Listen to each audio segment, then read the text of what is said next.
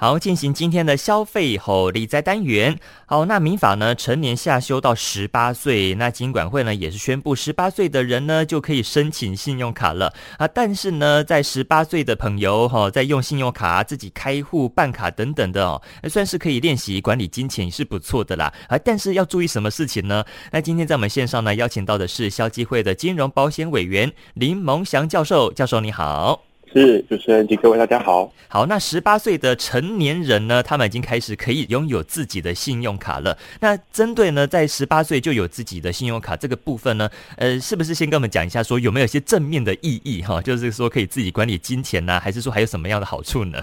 哦，是的，信用卡其实它就是一个信用的累积啦。哦，所以如果呃大家。可以看到蛮多网站或者是银行这边，大概会跟大家说明大概信用卡有哪些好处。第一个好处大概就是方便消费嘛，嗯，对，因为现在消费的这个管道都蛮多的哈，所以如果你都可以用信用卡直接呃，就是上网或者是刷卡。其实是蛮多的。那第二个部分是因为很多消费都有一些累积回馈，嗯，所以可能会有一些我们生活上的小确幸。那其实办信用卡最重要的功能是在于培养你跟金融机构往来的那些信用分数啦。哦，对，那信用分数就是来作为您可以跟金融机构往来，可以做到哪一些呃业务或者是哪一些内容的东西。哦，所以当你可能会有需要买房子，或是买车子，或是买其他比较。就是呃价格比较昂贵的这些呃不动产或动产的时候，那可能就必须要去申请贷款。那这个时候，银行在做贷款评估的时候，其中有一个很重要的项目就是信用评分嘛。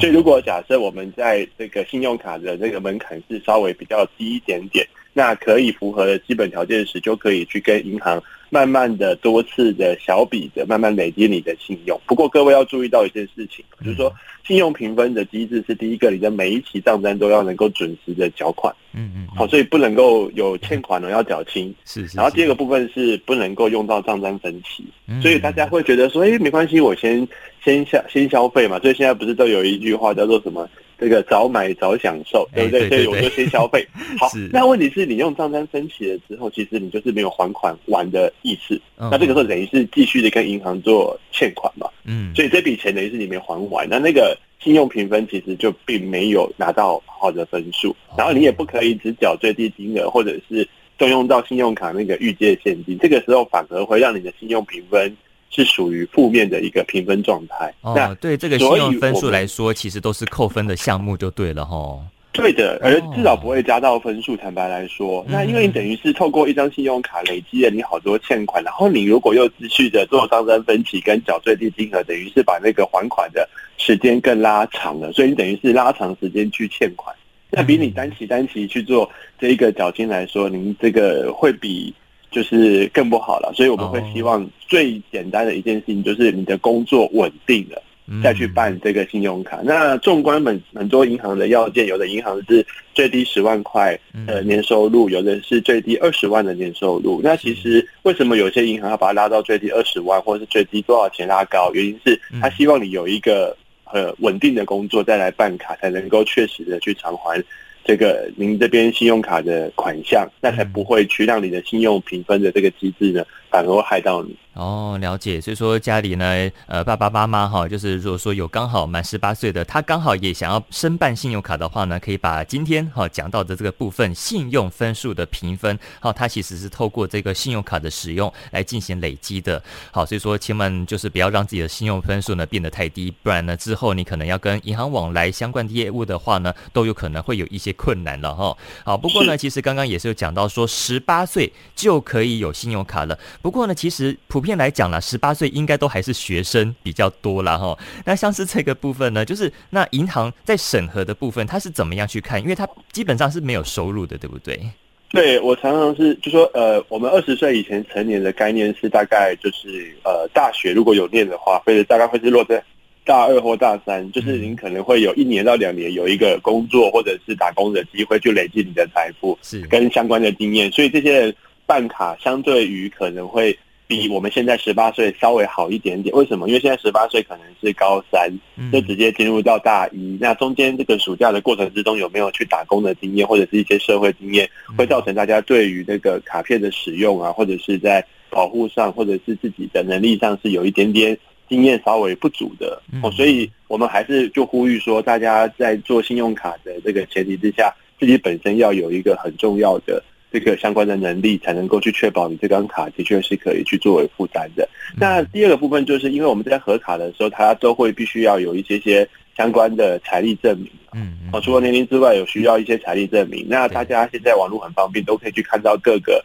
就是呃机构这边都有一些些相关的一些要件，怎么样去证明你有。相关的这些财力，它可能会透过其他的方式，例如你可能会有必须，因为你要必须有独立的收入来源跟充分还款能力嘛，所以我们可能会要求你去检附最近一年的扣缴凭单啊，或是最近三个月的薪资转账啊，或者是相关的劳保的或者薪资单这样子。所以为什么说这个学生，如果你没有在这个地方做一些工读或者是打工的经验，那十八岁如果一开始这个高中毕完业之后就直接进到了。大学里面去，可能没有这一些东西可以去作为佐证的时候，其实在办卡上就会稍微比较难一点点哦，因为里面有一些佐证可以去做处理。哦、那我们在信用卡业务管理办法，就是信用卡业务机构管理办法，抱歉，在第二十三条这边有规定，就是发卡机构啊，就是在办理学生申请信用卡时有几个重要的规定。第一个，它是禁止对于学生做行销的哦，所以他不能去主动的去对学生去做行销，所以学生是有需求时。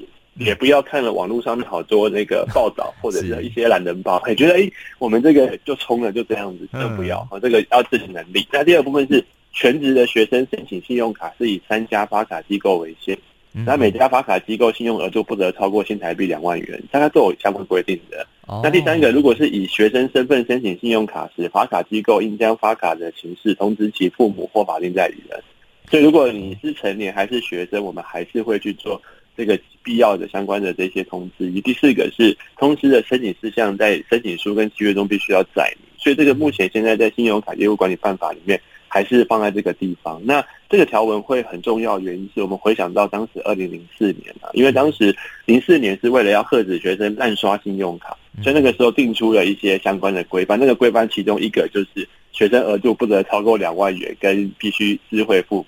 但是零四年的时候，我们消基会也有去做。相关的调查发现，很多的银行是没有落实相关的规范。哦，啊，当时的那个状况，我们有一个新闻好久了，不知道大家记不记得？绝对不记得，我来提醒一下。当时零四年学生身份办卡信用卡中，平均额度高达四万六千块。符合财政部两万块以下只有三成五的比例而已。啊，是哦，当时啊，是、这个、是当时的数据哦，是是，所以那个时候针对于十八岁以上、二十四岁以下的这一个学生身份收集到的信用卡的额度，平均竟然是四点八二万元，嗯，然后其中未隐匿身份的八十一张信用卡也高达四点六二万元，也就是说。他自己没有营利学生身份，他办的还是超过原来那个额度。那我们还是要提醒哦，二十岁他在过往的状况是具有一定的打工或者是工作或者是社会经验，但是我们也呼吁父母、呼吁这个各位学生以及呼吁我们的金融服务业，不是二十岁能做的，十八岁就当然能做，因为你要考虑到二十岁当时。在过去有的状况，现在十八岁可能会稍微没有，嗯，哦，稍微没有，所以这一块还是要多多的、多元的去透过学生其他的攻读啦，或者是有一些工作上面的经验来作为他那个多元财力证明的佐证，必须要非常小心的去去查出他的这个适合度，到底能不能够去办